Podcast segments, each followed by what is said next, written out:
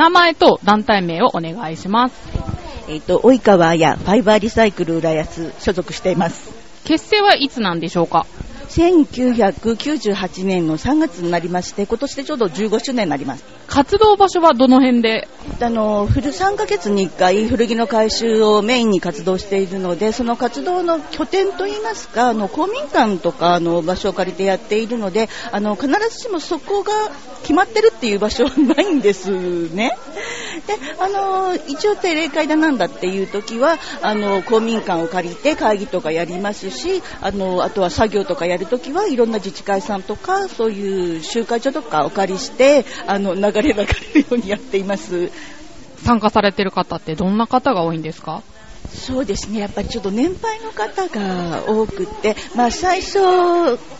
設立した時は30代後半だったんですけども、やっぱり15年経つとみんなの年が50とか過ぎてしまって、やっぱり若い方がなかなかこう参加していただけないというか、うんっていうのはあって、どうしてもあのリタイアした方がこうあのお声かけてお仕事終わったからって言って入ってくることが多いので、だいたい今50代、60代の方がやや多めかなっていうところはあります。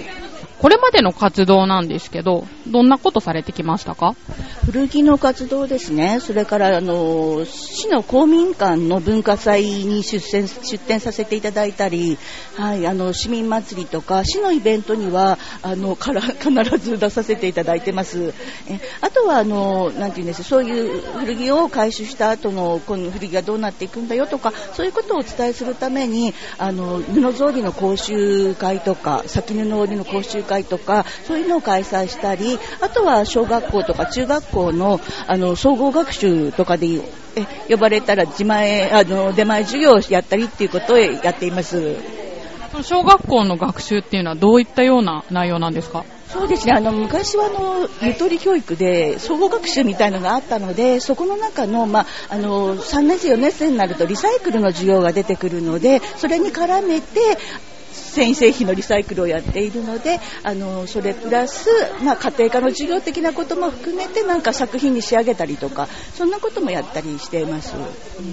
子供たちの反応ってどんな感じでした？そうですね、なんかこう作品になっていくと、やっぱりそのその子によって違うんですけども、すごく集中して一つの作品を、まあ、あの先布織とかだとコースターを作るんですけども、集中してね、やって、あの男の子なんかも結構集中してやって作ってくれたりとかしてました。はい及川さんはなんでこの活動に参加されるようになったんですか？一番最初に関わった活動っていうのが、あの PTA の小学校の PTA のあのそういう活動があって、そのメンバーがこうちょっと。うん、引き抜かれて引き抜かれちゃったわけじゃないんですけどもあの一緒に始めたっていう感じですね。初めてファイバーリサイクルの活動に参加した時どんな感じでした？1回目の回収ってことですか？あのやっぱり皆さんにこうか告知というかチラシをまいたりいろいろお声もかけたんですけどやっぱり当日まで心配でしたね。集まるかどうかっていうのが。あとはお天気もありましたのですごい心配してたんですけど予想以上に集まってちょっとびっくりで、うん、なんか嬉しかったんですけども おおって感じでしたね。今回は茨城にある原宿シカゴ稲敷工場へ見学ということで、まあ私も参加させていただいたんですけど、どうでしたか今年の訪問は？ね、前に来た時はもっと古着がたくさん出てる時期だったので、あの、若干少ないかなっていうは気はしたんですけど、あの、最初に見たあそこの倉庫の一番最初に見たところがもう本当に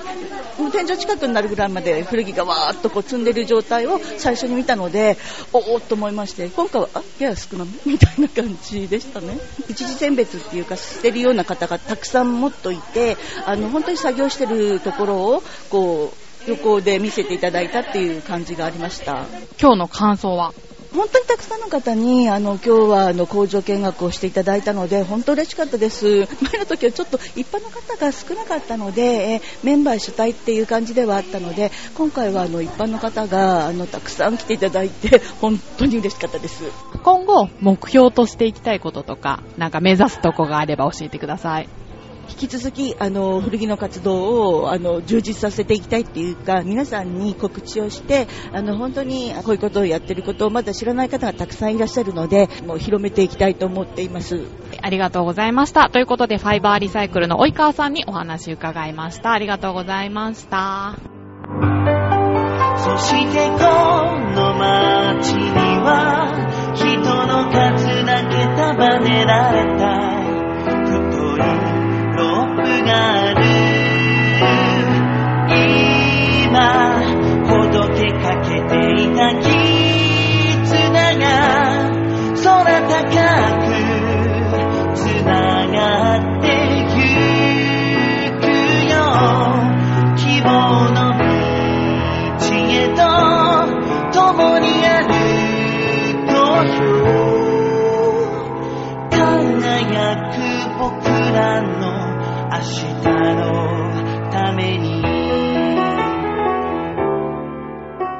原宿シカゴの、えー、飯塚と申します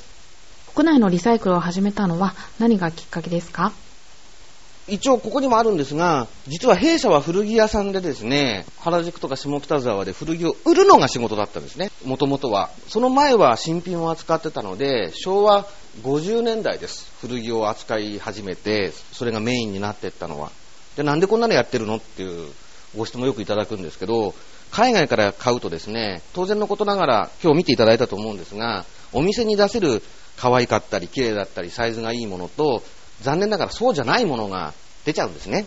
はじめ正直これ捨ててたんです、うちも。わからないから。と、海外で買い付けをするときに、例えばアメリカで買い付けをするときに、私は日本人なので日本向けの商材を買いに行く。でもその横にインドネシアの業者さんがいたりするんですよ。横にいるからちょっとお茶飲みに行こうとか、じゃあお昼ご飯食べようとかで話しますよね。と、シカゴさんでいらないやつでいいから、安くてよかったら買うよって言われたんですね。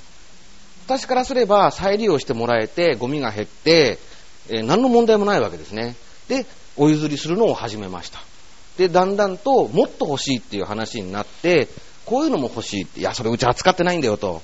例えば、多分なんかの資料にあったと思うんですよ。例えば女性物の下着なんかあるじゃないですか。あれすごい人気あるんですが、その日本の古着屋さんであの女性物の下着売ってるお店ってのは特殊なお店なだけであって、我々では扱わないので、そんなこと言われても困るって話になるわけですね。それがまあどんどんどんどんこう伸びてきてこの仕事になったという経緯です。ですから今、一応、かれこれ、そうですね、30年今日は風油の仕事をやらせていただいてます。店舗に置くものはアメリカの輸入品だけですか？自治体回収したものを店舗に置くことはありますか？ちょっと適切な説明がちょっと思い当たらないんですが、一番の理由っていうのは、例えばこうやってファイバーさんとかで回収されるのってこの状態なわけで、いろんなものが混じってるわけですよね。で、弊社のデータ上ですね、例えばこれを分けてお店に向くものがどのくらい取れるのかというのをやると、約0.6から0.7%です。逆に言うともう本当にダイヤモンド状態で、本当にいいものだけを店頭で売ってるので、その手間を考えると、これを我々が選別をここでして、うんぬんっていうのはちょっと採算的に合わないっていうのと、もともとそのためにやってるわけではないので、これはもう全量こちらに出すと。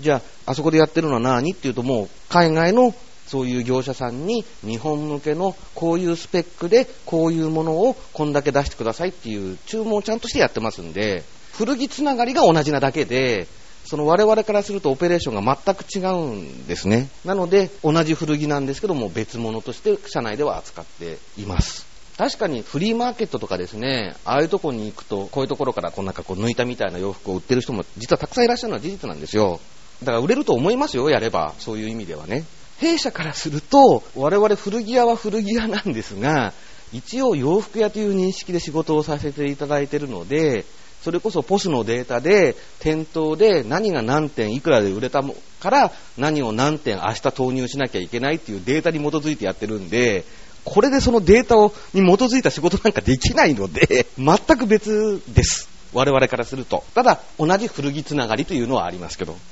ちょっと説明になってないかもしれないですけど、そういう理由ですね。えっ、ー、と、厳密に言うとですね、パワーはリサイクルネットワーク浦安さんの立ち上げ時期からあの弊社はお手伝いさせていただいてるんで、まあその状況がある程度わかる上でご説明をすると、実はその浦安の改修の時に弊社だけではなくて、過去においては数社の業者さんが、えー、共同で改修に当たってたんですね。で、そうすると出口の問題でですね、業者さんによって、うちはできるけどここはできないとか、ここはできるけどうちはできないみたいなのがやっぱあるんですよ、残念ながら。お店によってその得意不得意があるんで、それで、まあ、一番一般的な書き方をしているのが現状の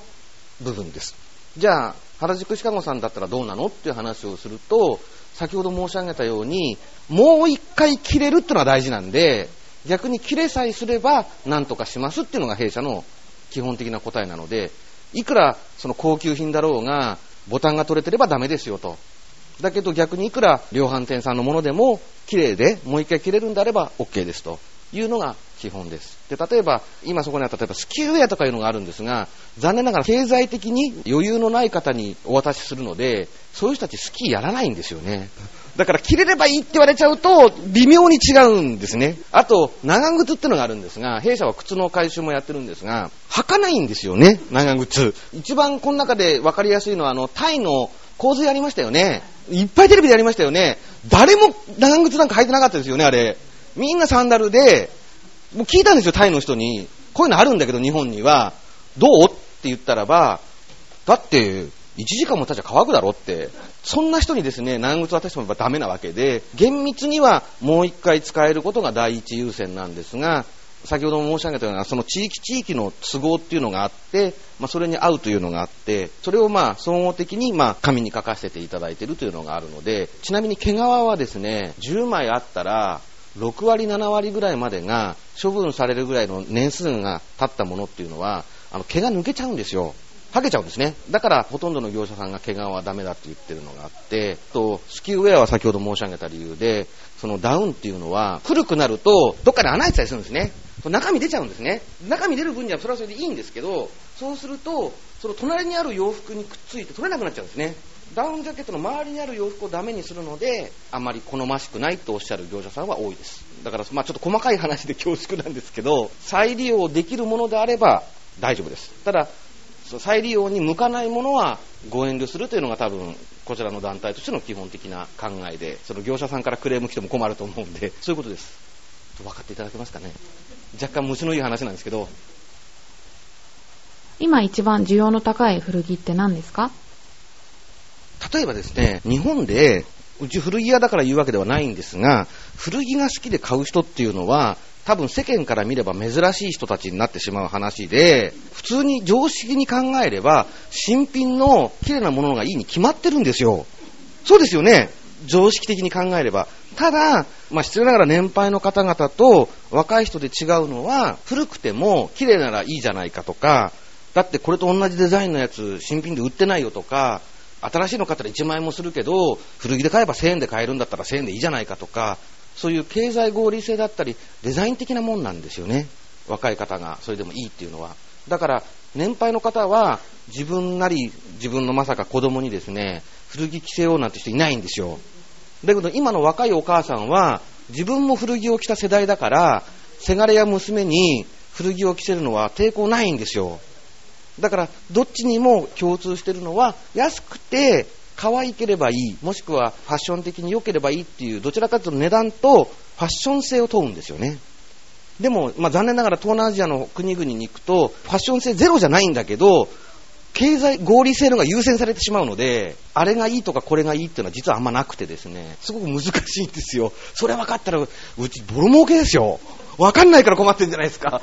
だから、変な話、国内であれば綺麗でファッション的にも優れた洋服であればそれこそシャツだろうがズボンであろうが子供服だろうが僕からすると昔は想像できなかったのは今そのベビー服専門の古着屋さんってのもあるんですよね。申し訳ないですけど僕ですら自分の赤ちゃんに古着着せたいとあんま思わないですよ。普通思わないですよね。でもそれは気にしないっていう今人たちがいるわけですよね。現実論として。そういうのをターゲットにする日本の古着の仕事と海外ではちょっと意味が違うというか、だから切り口は古着だと思うんですけど、全国というか世界どこ行っても違いますよ。古着の回収が高いのは韓国ですが、それはなぜですか？日本はご存知の通りですね、循環型社会形成推進基本法という法律ができまして、それ以来いろんなリサイクル、養理法であるとか食品リサイクルとか、いろんな法律ができてきました。韓国のそういう法律っていうのは日本よりもすごく先にできてまして、それに伴って小学生、中学生の社会科での教育というのがある程度進んでいるんですね。で、それに基づいて、実は日本で例えば、最近ちょっと吉野家の牛丼とか違いますけど、ご飯食べに行くと割り箸でしたよね。今はのリサイクルもありますけどね。でも韓国は実は割り箸使っちゃいけないんですよ、今法律で。例えば日本のホテルに泊まりに行けば、髭剃りがあったり、歯ブラシがあったり、シャンプーとかリンスとか、ちょっとしたとこ行けば置いてありますよね。あれ韓国のまともなホテル行ったら置いてないですからね。ワンウェイという使い切りのものを使っちゃいけないんですよ、法律で。なぜかというと、あの国は日本と違って焼却設備がないので、基本的に全部埋め立てなんですよ。そうすると、そういうものが増えると、埋め立てる場所がいっぱいになっちゃうので、そういうのを減らそうっていうのが日本よりも先に進んだんですね。日本は中途半端にお金があって焼却炉がどこの自治体にもあるものだからボコボコもすんですよ。だから困んないんですよ。今になって急にリサイクルとか言い出してるだけで。ですから実はあの、世界中にある焼却炉、ゴミの焼却炉の半分以上は日本にあるんですよ。だって、発展途上国にそんな何百億円もかかる。ねえ。だから今中国から PM2.5 いっぱい来ちゃって困ってるわけじゃないですか。勝手にモスから変なものを。ちゃんと申してればあんなの出てこないでしょ？そういうのが行政にしまあ別に行政の方だから言うわけじゃないですけど、行政にしても国民にしても、そのコストを払ってでもちゃんとやろうとするのが日本人で、そういう問題が起きないから逆に割り箸も使い続けてきたわけですよ。綺麗な方がいいし。でも韓国はそういう背景があって、割り箸は使っちゃいけない。シャンプーも使っちゃいけない。昔初めて韓国行った時困りましたもん。あるもんだと思ってるじゃないですか。シャンプーぐらい。ないんだもん。で、買ってくださいとかやれるんですよね。電話して文句言ったら。ええー、とか思って。ただ、それがちゃんと教育で徹底されているので、リサイクルというものについてもするもんだと、もしてはいけないんだという前提なのが韓国だと思います。それがこの十数パーセントと70%の違いに出てくるんだと思います。あとヨーロッパは実はそうでは、ドイツはそうではなくて、ドイツも教育なんですが、特にドイツが強い一番の理由っていうのは、あの民族性、律儀な民族性と赤十字です。ヨーロッパは赤十字とかが古着の回収やってるんですね。やっぱりキリスト教系の、ちょうど今のね、あの、ベネディクトのような大司教が出るような国ですから、キリスト教の教義にあるんですよね。モテる者が、モテざる者を、こう、まあ、面倒見るみたいな。まあ、日本にもありますけど、その感覚が強くて、古着でいらないものは赤十字に寄付をすると。で、それは赤十字はそれを使うもよし、売ってお金に変えて何かにするもよしっていう社会システムが出来上がってるので、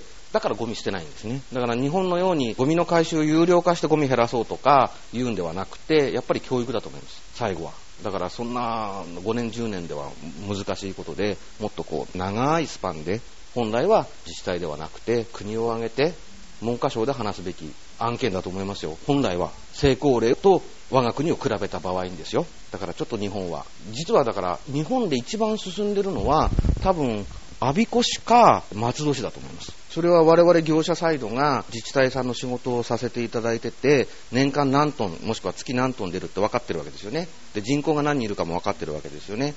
そうすると、まあ、失礼な言い方で、こんだけしか人口いないのに、こんだけの量が出てると、あ、多いねと。例えば、1年のうちで何回かですけど、多分、我孫子市、確か11万か12万ですよ、我孫子市って人口。の1ヶ月の古着の回収量と360万人もいる横浜市の回収量が均一化する月があるんですよ。おかしいですよね。人口30倍、何倍も違うのに。だからそれはやはりその地域の民力と申しましょうか。ある意味学校での教育であったり、自治会であるとか、地域のコミュニティの能力ですよね。集まってるから偉いとか、集まんないから偉くないということではないと思うんですけど、得て増えてもあるし、古着は集まるけど他ができてない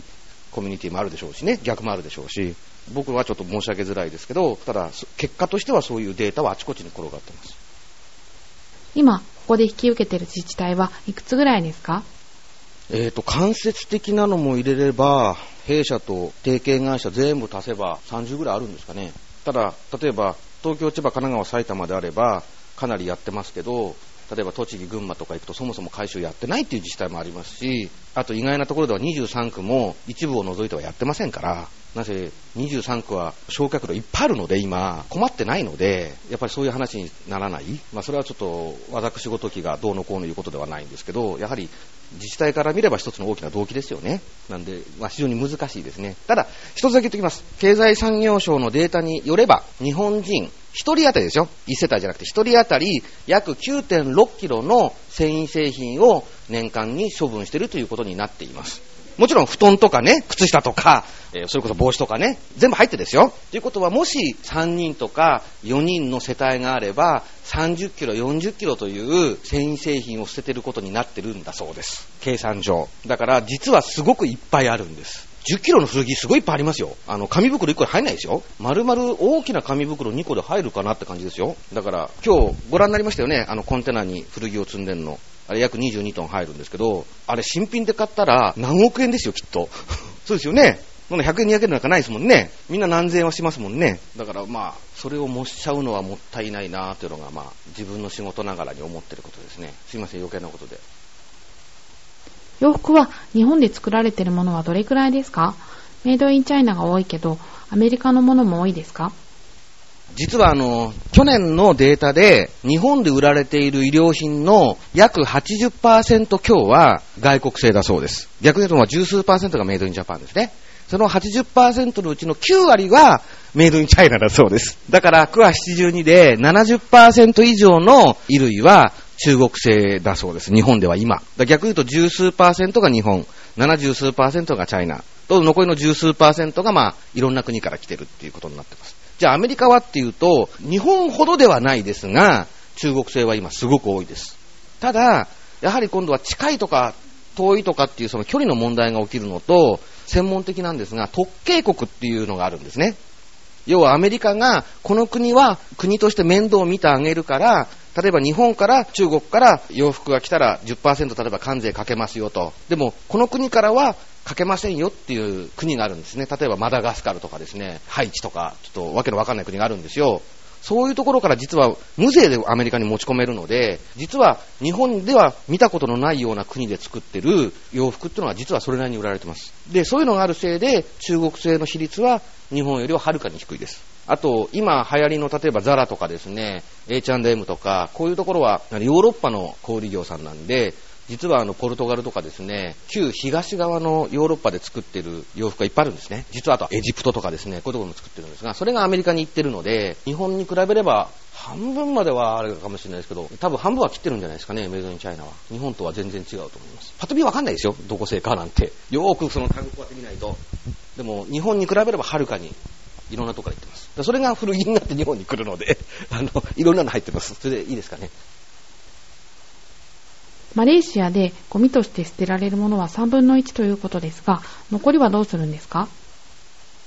えー、と実はですね、マレーシアの本当の廃棄の状況っていうのは100%は理解できてないんですが、我々もやっぱ気になるし、こういう時にこういうご質問をいただくので、定点観測というかチェックはしてるんです。で、実はマレーシアで廃棄処分になるうちの3分の2は本当に焼却処分に回されています。で、3分の1はですね、これが僕よくわからないんですけど、この会社もそうなんですけど、会社の前に箱が置いてあって、そこに入れるんですよ。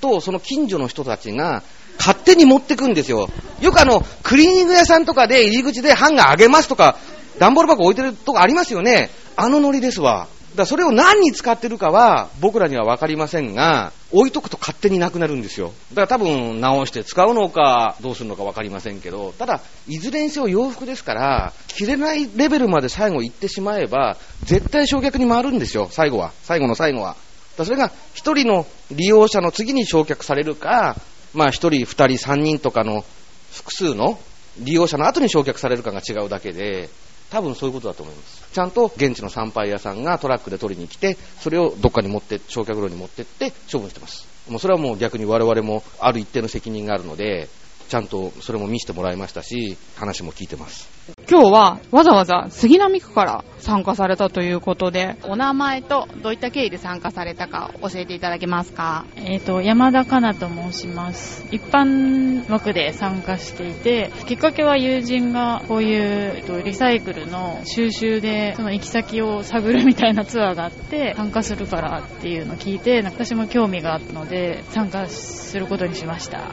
リサイクルに興味持たれたきっかけっていうのはどのようなことからなんですか？物を大切にするみたいな意識もどっかにあるのかもしれないんですけど、自分自身が結構洋服とかをいっぱい持っていて、着なくなったものとか、まあフリマをやったりとか、古着屋さんに売るとかもあるんですけど、処分というか、なんかやっぱ持ってった先とかで、まあ、そこで手放しちゃって、まあ、その先を特に気にしてはいなかったんですけど、やっぱりそういうところがどういう風になるというか、なんかこのツアーはそういう古着の行き先が見えるような感じのものだったので、ちょっと行ってみたいなって。古着屋さんは？よく行かれるんですか？そうですね、たまにやっぱり行きます。ちょっと昔聞いたのが、そのアンティークを扱ってるお店の人とかが、本当にもう、下手したら結構100年前とか、もっと前の洋服とかも、結構本当に質がいいと全然今でも着れるみたいな話を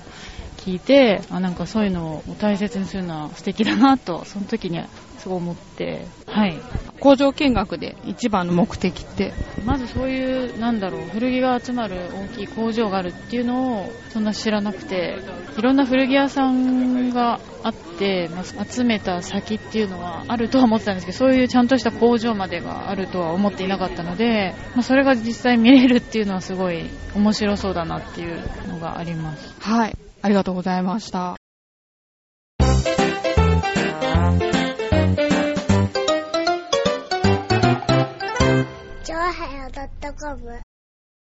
じゃあ続いては、えビーナス推進員の方にお話を伺いたいと思います。じゃあお名前お願いします。あの、ジック自治会の馬場正石と申します。どちらの地区の推進員なんですか？北坂1丁目2丁目、この地域がジック自治会というね、団体なんですよ。そこに私が住んでいるという。各自治会から1名ずつの割り当てが市役所からありまして、で、自治会の団体の中からあなたやってくださいよというふうなものを推薦していただいた方が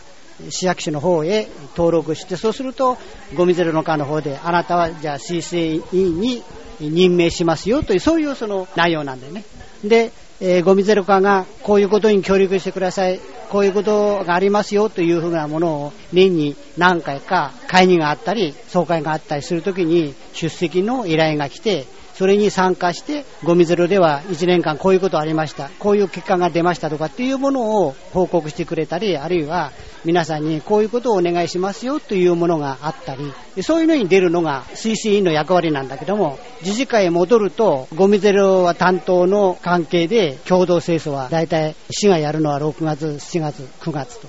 3ヶ月。必ず、うちの方は第3やってくださいよということで、第3日曜日に共同清掃はやるんですよ。